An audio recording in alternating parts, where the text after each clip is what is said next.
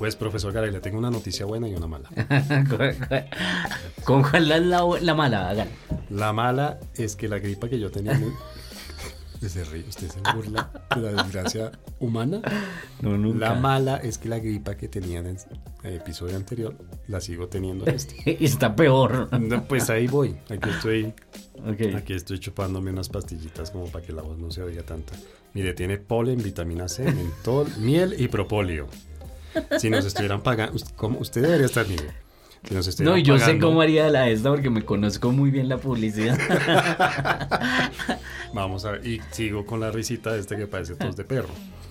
Y la buena es que aquí estoy, a Muy pesar bien. de todo, aquí estoy eh, iluminando a nuestra audiencia con estos comentarios tan agudos y tan, ¿no? Estas percepciones. No, qué maravilla, profesor, pues, la verdad Sí, es que- señor. Y entonces, profesor Garay, pues eh, también le tengo una mala noticia y es que todavía faltan más de tres años y diez meses Yo creo. para que se acabe este gobierno. Imagínense eso. Y eso, si se acaba. Ay, ay, ay, ay. Bueno, que bajémosle un poquito aquí a la teoría de la conspiración. Pero sí, ¿no? Digamos que. Espero que me diga eso. Espero Dentro que de me... tres años. Exactamente.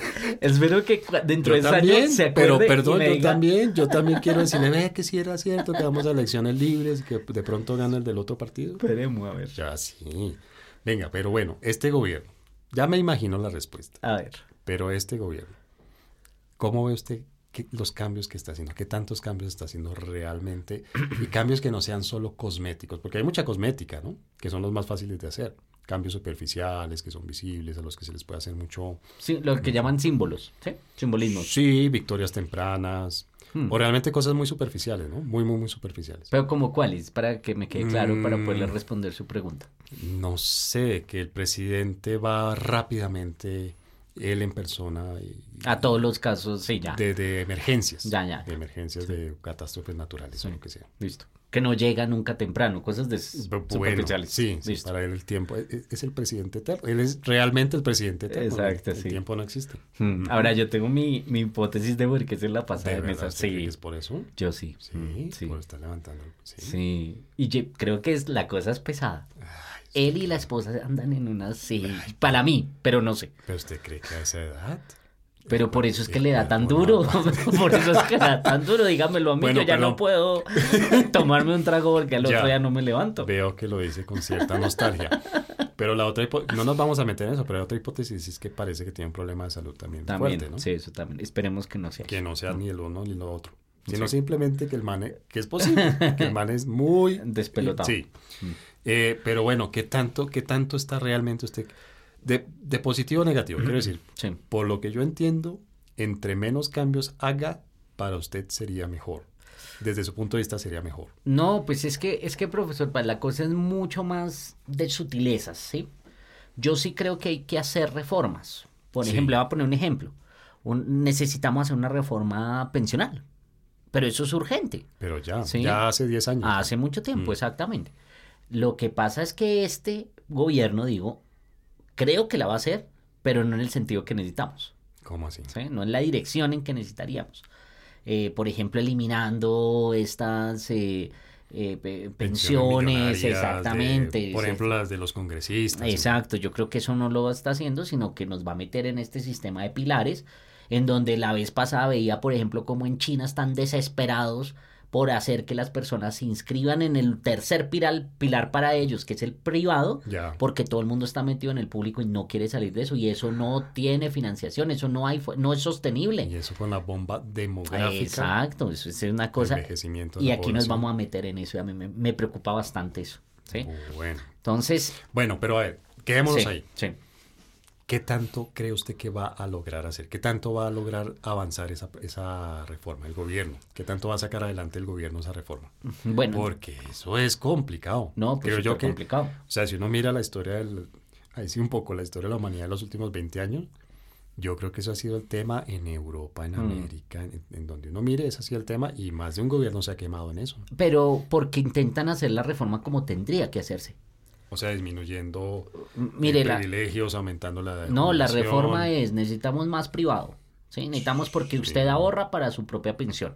Ese tema del sistema de solidaridad, eso no funciona, tiene muchos problemas. Solidaridad intergeneracional. Exactamente.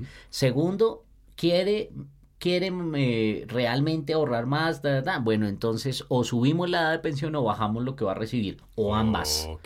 Pero eso no es políticamente sostenible. Entonces, y esas no son las peleas que se va a dar este gobierno. Este gobierno va a decir, ay, si no vamos a mantener la edad de pensión, vamos a aumentar las, las, las, las pensiones. Incluso, mire lo que está diciendo, es que necesitamos pensionar a las personas que nunca ahorraron. Sí. ¿Sí me entiende? Entonces, Sí, sí, eso sí. en últimas, yo creo que ahí le está apostando a lo políticamente correcto. Y eso, recuerden que lo hablamos cuando en la campaña, ¿qué era lo que a mí me preocupaba? A mí me preocupaba que por los tiempos en los que estamos, este gobierno le habla el lenguaje que la gente quiere escuchar. Les dice lo que quieren escuchar. Sí, y en ese sentido no no va a tener oposición en las calles. Y decirles Sí. lo que quieren escuchar es lo que normalmente uno llamaría populismo, que es muy irresponsable. Exactamente, es irresponsable. Y ahí tiene el Congreso que, que está metido eh, por, por todas las razones que ya habíamos dicho Sí. también. Recuerde que para mí la preocupación en la campaña era que esto no era ideológico, esto era el tema de los congresistas están donde están el, el, el poder, donde están la- los recursos. ¿Dónde están los votos? Y ahí lo estamos viendo, entonces todo el mundo está pasándole todo, y lo mismo va a pasar con las cortes. Entonces, ¿usted cree que sí pasa? yo creo que sí se van a meter a hacer estas reformas, esta y no solamente la pensional, la laboral, la, la bueno, la política ya la están pasando Sí. y la tributaria, en fin, eso Reforma la, complicado. reforma la justicia, no, La justicia, a la justicia no sé si no, se ha, no se ha anunciado porque No. es un tema de siempre también. Se volvió el gran tema desde hace, no sé, 10 años. Ahí la- está la propuesta esta, pero todavía no hay claridad sobre cómo, cómo se va a hacer. Bueno, y la reforma tributaria. Imagínense. Pero ¿cómo la ven? Porque Pues yo tengo muchas cosas que decir. A ver, diga. No, no, no. Para comenzar, en campaña creo que creo que se habló en un momento de la campaña de una reforma que recaudará 75 billones de pesos. Esa fue la cifra en algún momento. Luego, creo que todavía durante la campaña, tal vez para la segunda vuelta, se bajó a 50. Luego, una vez José Antonio Campo fue ya nombrado ministro de Hacienda, iba a decir de Defensa, pero ya le digo porque el lapsus. Eh, pero cuando José Antonio Campo fue, fue nombrado ministro de Hacienda y, e hizo, digamos, el anuncio ya de lo que iba a ser en, en grandes rasgos, a grandes rasgos la reforma tributaria, él habló de 25 billones. Y últimamente se está hablando de 20 billones. Pues yo no sé eso qué tan estructural y tan profundo y tan catastrófico puede ser. No, pero eh, no, es que creo que está confundiendo los adjetivos. ¿Cómo así? Eh, Ministro de Defensa con el ministro de Hacienda. No, no, no, es que estructural, estructural es diferente a que sea uno catastrófico. Puede ser Sí. catastrófico sin ser estructural, Sí, como sí, creo que va a ser. Es decir, es catastrófica, sí, pero no es estructural. Ahí estamos de acuerdo. ¿Sí? O Es, sea, si- es no es que sea tan reforma. No, no, no, reforma sí es. Sí. Claro. Sí va a cambiar mucho la- la- el panorama tributario del país. Pues que yo creo que el problema está en los que, en los, en lo que está tocando y lo que va a generar, sí, Sí. lo que hace encadenar. Entonces, ahí yo veo que hay unos problemas eh, serios. Efectivamente se han bajado las cifras, pero sabe que ahorita que usted lo decía, me acordó la semana pasada, yo estaba pensando, esto sí parece, creo que es raya con el con la teoría de la conspiración, pero yo no sé si este gobierno está tomando una mm, es una decisión estratégica de presentar y asustar a todo el mundo para después tomar medidas que igual afectan, Hmm. pero como no son tan graves como lo que se había dicho, todo el mundo resulta incluso agradeciendo. Puede ser. Me pasó con lo del tema del gas, porque el presidente va, hace un discurso súper asustador Sí, en una sí, noche, sí. Y al otro día, cuando se radica la reforma tributaria, No tenía los impuestos Ya. que él había anunciado. Ya. Y entonces me acuerdo que la presidenta de, de, de una de las empresas o del gremio, lo que Sí, sea, sí. resulta diciéndole por Twitter, gracias señor presidente, porque usted sí nos escucha y, y aquí tiene un apoyo de todo el sector para lo que usted quiera y demás. Entonces yo decía, bueno, primero me sorprende que se los gana a todos, como a los ganaderos también se los ganó. O sea, los, entre comillas, paramilitares, ¿no? Hasta hace unos meses eran Que todos paramilitares. Sus, sus enemigos, Sí. ¿no? Y ya se los ganó y eh, todos les, les resultan agradeciendo, pues claro, porque lo primero que les anuncia es les voy a quitar todo y todos van a quebrar.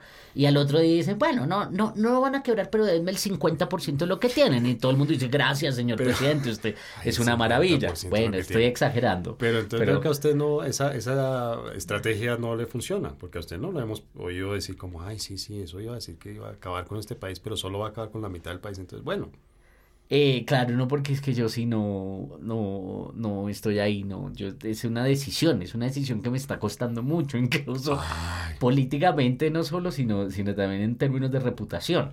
O Por ejemplo, con usted, que se burla de mí todo el usted. tiempo. y a usted, yo sé que la- lo que yo piense, opine de usted es una cosa que Me trasnocha. cuando es malo, cuando es bueno, duerme como un bebé. Exacto. Ya, sí. Entonces, el Un punto es que repu- reputacional. Ay, Dios mío. Entonces, eh, yo sí creo que, que, que mm, Bueno, pero a este paso. la cosa es grave. Ah, pero de, un ver, segundo. dele Entonces, pues, dele pues. Yo creo que primero puede ser eso, ¿no? Los 75 billones ya para asustar y entonces todos estamos agradeciendo que solo son 22. o sea que es una cosa absurda, o sea, 22 billones es muchísimo. Óigame, pero si es ¿Sí? así, así de, de, no sé, de milimétricamente calculado. No, cha- eh, o sea, es un son- genio, es un genio de la política este señor. Esos son, esos son, ah, bueno. no se está inventando la sí. estrategia, es decir, la Sí. estrategia se ha usado Sí, antes claro. aquí en otras partes Claro. del mundo. Pero pucha, si hizo eso así de elaborado, Puede ser, puede genie- ser. geniecillo del mal. Puede ser, ah, no, es que eso sí. Pero, pero, Ay, Dios, bueno. pero yo creo que, yo creo que puede ir por ahí. Eh, entonces, bien, imagínense, estamos agradeciendo, pero además no se le olvide otra cosa, es que a mí hay cosas que me generan mucha angustia. Lo del tema del desmonte. No, sí. perdón. Necesitamos, ojalá, ojalá en la edición le podamos meter una cortinilla de, última hora. A Javier Garay hay cosas que le generan de, angustia. de este gobierno.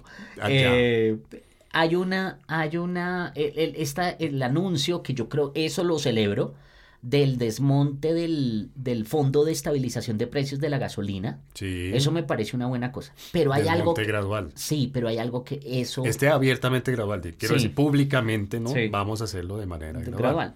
Poquito Y a poquito. Lo que me sorprende es que estaban hablando de 40 billones que se estaban destinando a eso, ¿cierto? Yo había oído 24, Javier. No, él dijo 40 billones, Sí, el presidente, digo, sí. sí. el presidente en últimas dijo, no, son 40 billones al año que cuesta eso, y si lo van a desmontar, ¿cuánto nos estamos ahorrando? Y eso habría que sumárselo a esos recursos nuevos, O sea, porque esos recursos ya, ya están, es decir, esos 40 billones hoy se gastan de algún, ¿sí? Y por lo tanto salen de algún lado, pero además van a generar 22 billones más, entonces fíjate que no es tan descabellado, que Pero están está- sumando y sumando y sumando, ¿sí Pero ve? usted está criticando el ahorro también, Javier. O sea, es un gobierno que ahorra. Sobre todo... gobierno. no, Austero. Austero. Ajá, súper sí, sí. austero, Nada de derroche. Y usted Nada. critica. A usted no hay cómo. No hay cómo tenerlo contento. No hay cómo tenerlo contento. Óigame, pero usted cree que, a ver, ¿usted cree que este país va a cambiar a este, a esto, esto que estamos obviamente eh, especulando después de que un mes y medio de gobierno, casi Sí. dos meses de gobierno. Eh, pero usted cree que este país va a cambiar, pues así estructuralmente después de este gobierno? No, es que Realmente vamos, para bien y para mal, Sí. ¿no? Pero vamos a tener un país diferente. yo creo que es un va a ser un país si las reformas se hacen así como usted dice, ¿no? A medias, Las en las últimas. anunciadas. Sí, es decir, pero no las anunciadas porque recuerde que parece que anuncian una cosa muy extrema, Voy a estar hacen la, hacen la mitad y la gente resulta agradeciendo y todos lloramos de la felicidad que no fue tan grave. Sí. Voy a estar atento, sí. voy a estar muy atento a ver si esa es la estrategia. Sí, Vamos Y a ver. entonces, eh, si es así, las cosas sí van a cambiar y necesariamente van a cambiar para mal, porque lo que usted dice es cierto, el país no cambia, o sea, la gente no está cambiando más, pero sí están cambiando los incentivos institucionales y eso genera unos choques muy fuertes que vamos a estar viendo. Es que esto, por eso le decía, la reforma tributaria puede no ser estructural, pero no quiere decir que no sea catastrófica. Ese es el punto, porque está complicado esto de qué es lo que van a generar, por ejemplo, en términos de creación de empresa, en términos de atracción Mm. de inversión, en Mm. términos de estos otros sectores, de perspectivas de crecimiento y demás. Incluso, profesor Páez, que es algo que a mí me parece que ahorita no se dice porque nadie lo dice, porque está mal dicho, ¿cierto? Pero fíjese Pero que usted lo va a decir. lo voy a decir porque a mí no me bien. A- importa. atención, Javier Garay va a decir algo que nadie más en este país se atreve a decir. es que imagínese que están diciendo que la reforma solamente va a afectar al 1% más rico. Y no es entonces, cierto. pues eso dicen, eso dicen, esa es la presentación de la reforma. Y si fuera cierto, asumamos que sea cierto, ¿eso es ético? Eso no es ético. ¿Cómo así que entonces el 1% de los trabajadores de un país tienen que llevar la carga de todos los demás? Eso es una cosa absurda y nadie está diciendo eso. Y yo creo que eso es lo que deberíamos tener, tendríamos que estar discutiendo. O sea, queremos un Estado, y eso lo, alguna vez lo hablamos en uno de los episodios al principio.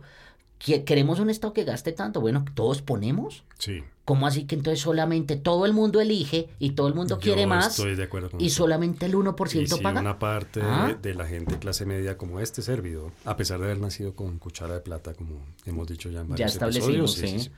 Pero una persona como yo, clase media, que vive de su salario, un salario bueno, Mm, pero que no es un salario, digamos, wow, Mm, podría ser mejor. muchísimo. Si usted claro. consigue patrocinadores para esto, podría ser mucho mejor.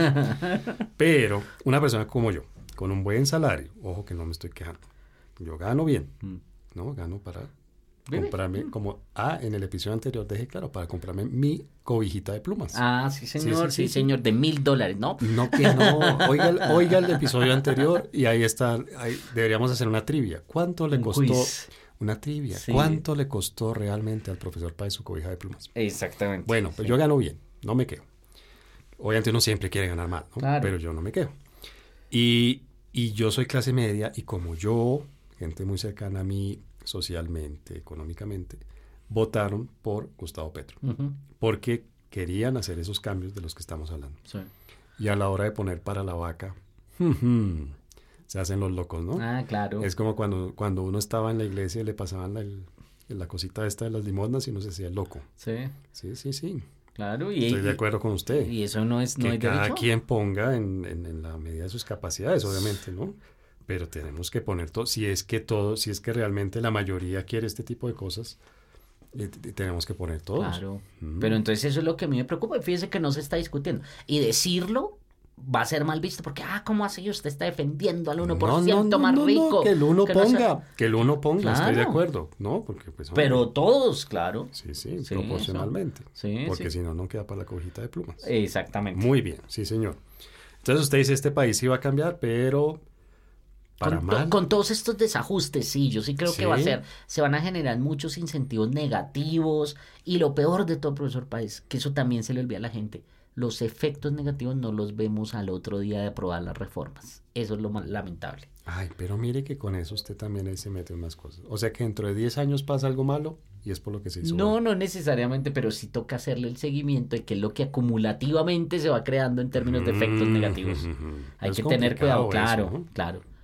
Pero no hay que olvidarlo porque se No, tiende no, a no, yo olvidar. estoy de acuerdo, ¿Sí me entiende? pero, pero no sé, es que Mire, por decir, dentro de 10 años pasa, no sé, qué. ah, mire, ahí está, No. ¿se acuerda cuando yo le dije que Petro hacía locuras? No, es que mire lo de, por ejemplo, lo que pasó en Bogotá, cuando eligieron a Peñalosa, que Sí. no pudo llegar a arreglar lo, de, lo del Transmilenio porque el Transmilenio estaba tan mal, porque desde Lucho Garzón no habían seguido invirtiéndole al Mm, Transmilenio, mm. y la gente dijo, no, es que este es un inepto, este no sé qué, sé", y entonces volvió a caer que es que él era el culpable. Mm, ¿Sí me entiende? Y no, pero eso fue mm. acumulativo, eso no fue Claro inmediato, ¿sí? sí, pero pues, bueno, digamos que él, ay, bueno. No, también la embarró, pueden creer, Ah, pueden decirlo, bueno. pero no es el culpable Sí, de la sí, crisis de Transmilenio, es lo que quiero decir. ¿sí me ah, no, no, no. Que se le olvida a la Sí, gente, sí, sí. es que a la gente se le olvidan estas cosas. Ay, ¿Sí? mucho, bueno, muy bien. ¿Va a Vea, tomar pues, agua? sí, señor, Bueno, claro. tome agua Porque vuelve. tengo mucha angustia. Sí, ah, calme la angustia. Mientras tanto, nos vamos al segundo segmento. Los incorregibles. Ay, ay, ay. Bueno, después de estos, de estos eh, jinetes del apocalipsis, ¿no? Sí. Que usted nos acaba de, de pintar en la primera parte de este episodio. Yo quiero plantearle un tema en el que yo soy moderadamente optimista. A ver, Mentiras, claro que yo dije en público que era moderadamente pesimista. sí, ¿se ¿Ve la hipocresía? Sí. Mm. Pero digamos que sí, o bueno, uno quiere ser optimista. bien. Eso, yo creo que uno ¿Cierto? quiere, sí. En el fondo del ser uno Sí. quiere ser optimista. La paz total, Sí. ¿no? A mí la verdad me sorprendió la rapidez con la que se iniciaron las negociaciones con el ELN. Ahora, eso no necesariamente es buena noticia. No. Quiero decir, uno preferiría que se hubieran tomado un poquito más de tiempo, que hubieran avanzado un poco más, algo similar. Tal vez porque yo tengo muy marcado el modelo de negociación del gobierno Santos con las FARC. ¿no? Y que solamente en ponerse de acuerdo en la agenda, en los puntos, se demoraron seis meses. Sí. Eh, y que no recuerdo muy, muy bien, pero se demoraron unos buenos meses en decir vamos a negociar, en anunciar públicamente la negociación. Sí.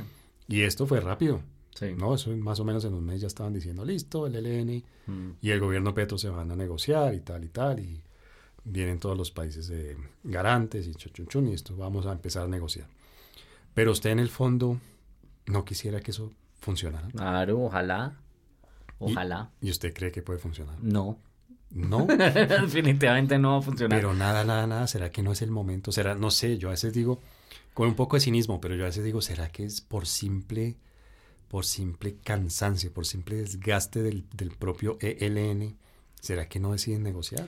Es que no se trata de, no se trata del desgaste y demás, porque esas no son las causas ni las dinámicas, ni lo que explican las dinámicas del conflicto. No, no, no, pero sí de los incentivos de negociación. Por eso, pero no, no, no necesariamente cambian las condiciones y esos incentivos de, en relación con la, con la persistencia en, en, en el uso de la fuerza. Em, ¿Sabe qué creo yo, profesor Páez? Que este gobierno, y esa, eso explica la rapidez y el número de grupos que están diciendo queremos negociar, Hmm. este gobierno me parece que ha tomado una actitud mm, condescendiente, digamos por decirlo menos, pusilánime para decirlo mejor, Con el ELN. con todos. Es como, Como con todos. como por favor, yo no sé si usted ha visto al, al, al comisionado de paz, que además me encanta cómo habla. El comisionado de paz, casca, eh, entonces, eh, eh, Ya. Eh, y, y eso casi todos los días sale a decir, por favor, negocien con nosotros, tranquilos, esto es en serio, pero de verdad, Pero háganle. ¿qué quería que saliera Pero a decir el comisionado de paz? La vez pasada decía, no, por favor, que no se maten entre ellos, que son hermanos, que este es un No, país de pues. paz, que...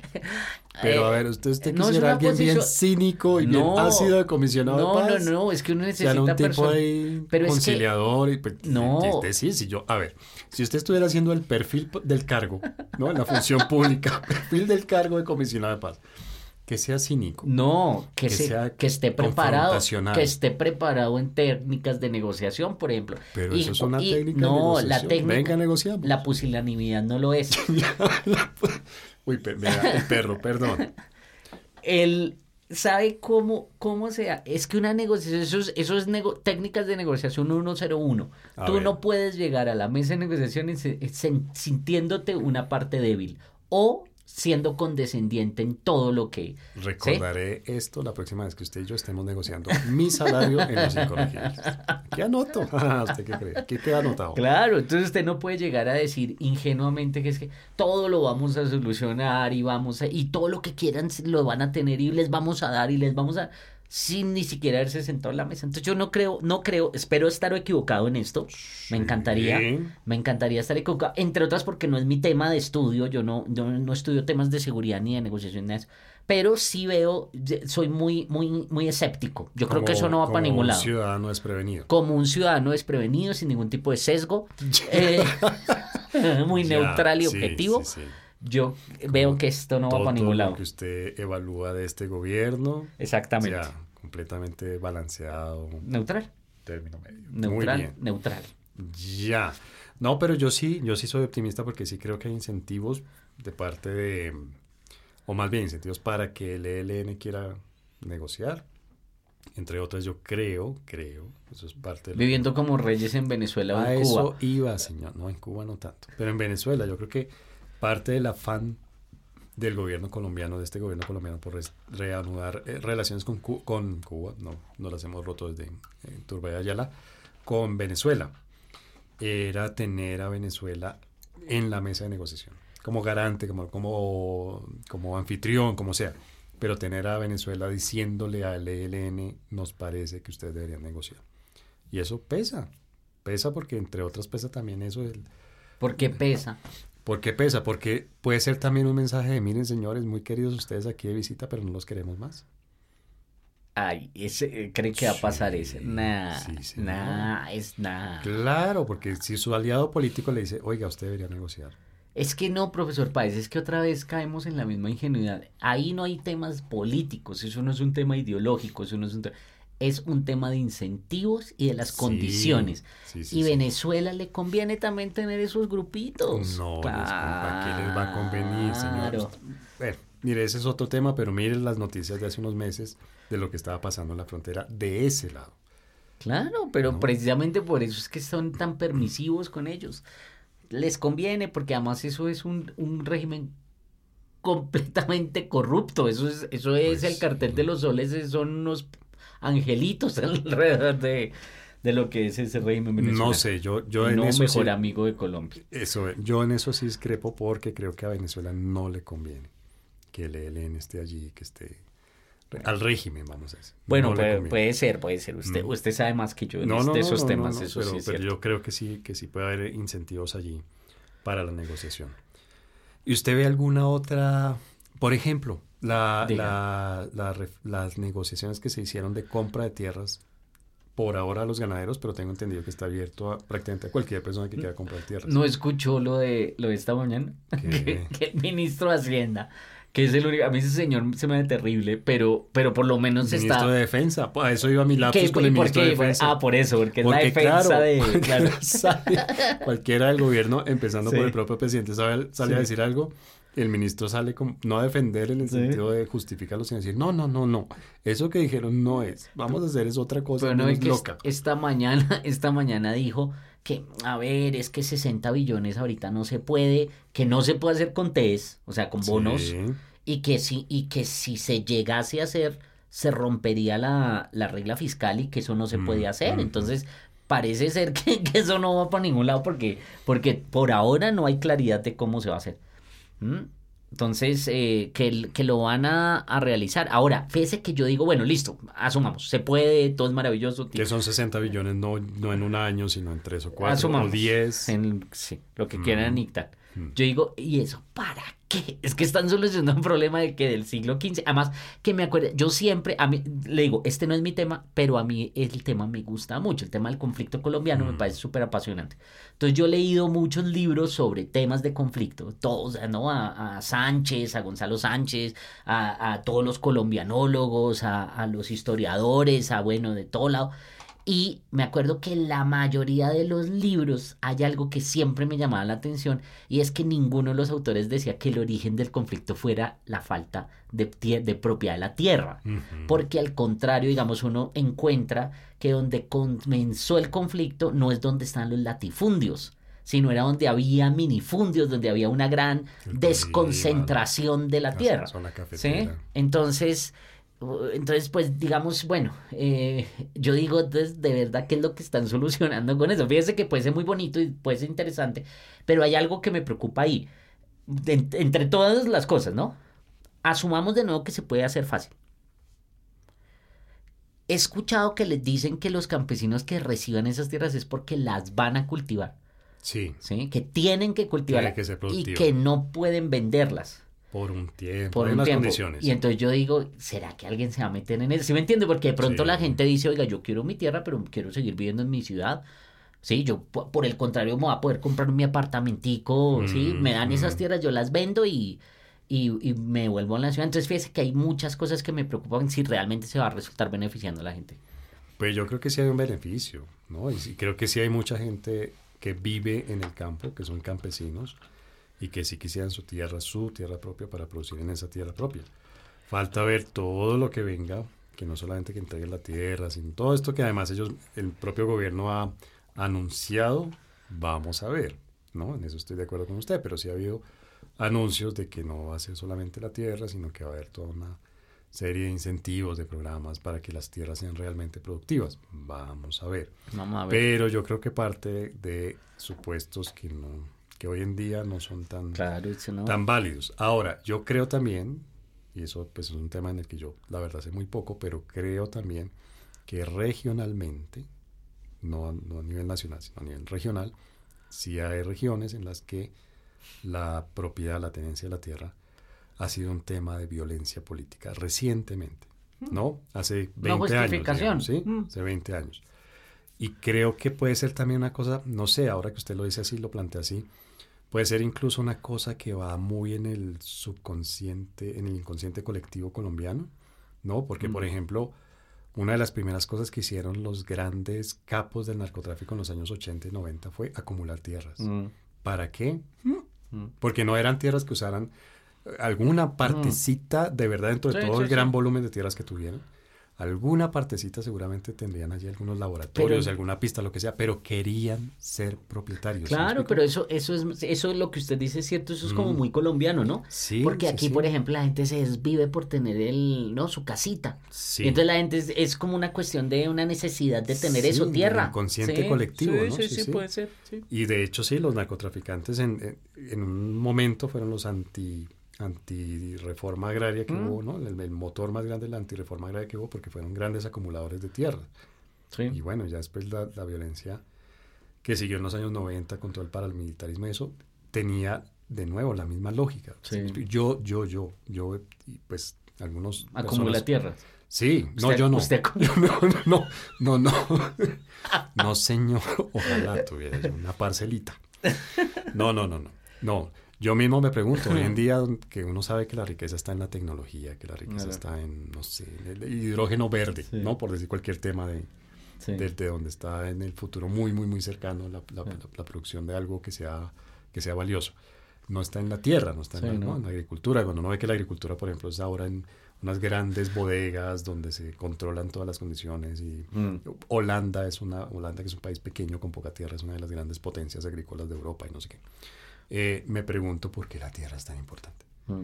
Pero es importante, es importante y ha sido un motivo de violencia política hasta hace muy poco, Bueno, sí. ¿no? Entonces yo creo que ahí hay algo, quiero decir, ¿no? Claro. Tal vez pues Igual no va a sería- funcionar, pero sí. de- sí. Pero sería bueno invitar a alguien que supiera temas de tierras y tal, que nos dijera, no, mire. no Toca tan buscar eso. Sí. No es tan importante, pero Toca buscar eso, toca buscar a Y alguien. toca sí. buscar a alguien que nos explique por qué la tierra, Mm. cuál es esa especie de fetichismo Sí. político, ideológico que hay con la tierra en Colombia. Es decir, por qué los, los narcotraficantes lo hicieron, por qué los paramilitares Mm. lo hicieron, por qué los guerrilleros lo hicieron, las FARC. En algún momento también a las FARC, ese fue Javier Garay, no yo. a las FARC se les, eh, se les acusó de ser unas grandes terratenientes, ¿no? Sí, sí, sí, sí. ¿no? Mm. Entonces, bueno, hay, hay alguna cosa allí con la tenencia de la tierra que, que tal vez esta negociación puede ser una buena noticia. Veremos, a ver, ver. Muy bien, amanecerá y veremos Amanecerá y veremos. en mi parcelita. Los incorregibles recomiendan. Bueno, profesor Garay, ¿y cuál vendría siendo hoy su recomendación? Mi recomendación del día de hoy. Sí, no me venga a decir que es que mi, la recomendación es, profesor Páez, tome mucho líquido sí. y agua de panela con limón. Tiene que jengibre. mejorarse, tiene que mejorarse. No, y pastillitas de esas de a ver, yo le digo, eh, polen, vitamina C, mentol, miel y propóleo. No, no, no, yo quiero es una recomendación de esas que te hace inteligentísimas, así educadísimas, súper intelectuales. De los 300 libros que me leí hasta ahora, en este, ¿cuál sería? Hay un libro que se llama Los Nuevos Puritanos, The New Puritans. Ay, ¿será que va por donde? ¿Sabe que yo tengo ese? ¿Qué? Ese es un episodio. Que, que, que, que diga del que... neopuritanismo. Yo, yo, yo, yo he usado esa expresión. No sé si tiene que ver con ese libro o no. Explique a ver y le digo. ¿Le digo cuál es? Sí, ¿qué que yo decir? creo que la gente joven es muy puritana. Muy puritana. va por ahí. ¿Sí va por ahí? Los Nuevos Puritanos hace No referencia a estos... ya alguien escribió el libro con mi idea. Me Sí, robaron sí. la idea. Sí, señor, se me la robaron. la idea. Pero es en Estados Unidos, o sea que la puede escribir acá y es como si nada porque nadie lee cosas de afuera. Oiga, pues. Pero eh, es más o menos eso, es toda la, la cultura de esta, de la cancelación, Eso. de todo eso. Y todo el tema con el cuerpo y con la sexualidad. Y sabe todo. que me acordó de una película que me vi, pero no me acuerdo el nombre. Gracias. Ya con eso. Regia la recomendación. Ah, no, se llama La Casa, de Hunt. la y casa es- de cacería. De La casa cacería, con Z. sí. Y eh, gracias por decirme a, a- por decirme que mi pronunciación No, no, es no, muy mala. no, señor. Es de este lado del Eh, Atlántico que hacemos. Eh, y es eh, una gente que secuestran y comienzan a matarla, a cazarla. A, a cazarla. Ya. Y cuando usted se va dando cuenta de que va desarrollándose la, la trama, los que cazan, O sea, los cazadores. los cazadores, Sí. son de estos que son Puritanos. ambientalistas y son y cazan a los que ellos consideran inferiores, de Eso, extrema derecha, eso, de todo eso. Sí, muy buena, sí. Sí, ¿sabe cuál fue el primer, el primer síntoma en el que yo vi esto, este puritanismo? ¿Cuándo? Los fumadores. hace Ajá. como 20 años, Sí. que a los fumadores empezaron a arrinconarlos, Sí, sí, ¿no? Ya, no- ya los fumadores no podían fumar en cualquier lado, No, no, no, sino en unos sitios muy, muy, muy, muy específicos, muy reducidos, cada vez más reducidos, y empezó a ser, eh, empezó a ser prácticamente un pecado social fumar, Mm, ¿no? Sí. Sí, ah, vea usted. Bueno, y viene mi recomendación, como todas las mías, muy sesuda, muy académica, muy intelectual. Los Perdón, ¿Va a perdón. Usted me, usted me está enfermando cada vez que nos ¿Será? vemos. Sí. Pucha, ya, bueno.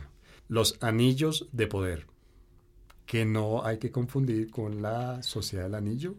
Ah, no, la de social anillo, no la confunda. Eso es otra cosa. Eso es otra cosa. Sí, un saludo Sí, muy especial a Palomino. bueno.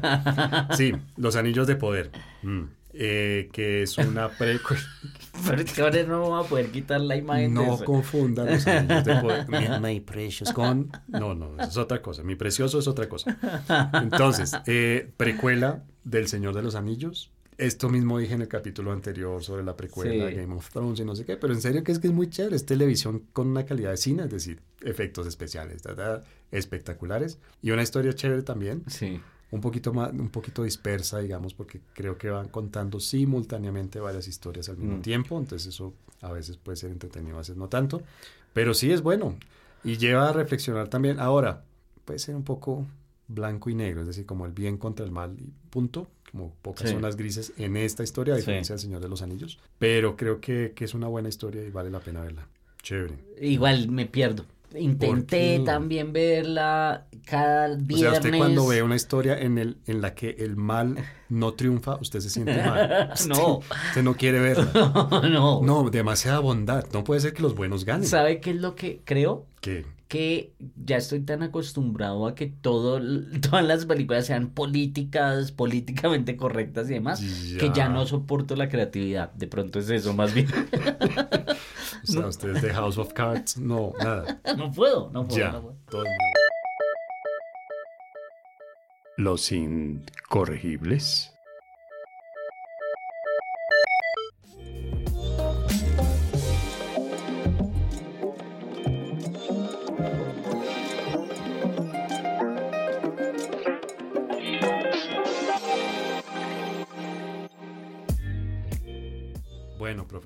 Pues estuvo, no sé, entretenido. este Entretenido, muy divertido, muy emocionante. las reformas del, del, gobierno Petro. Exactamente, de ese gran, gran gobierno que efectivamente va a ser histórico, porque después de eso vamos a tener apague, apague, Eso, vendamos, pues. Eso, póngase, Vendamos póngase. esto. Sí, a ver si va a ser histórico. Bueno, muy bien. Bueno, pues sí, nos, nos oímos en el próximo episodio. Nos oímos.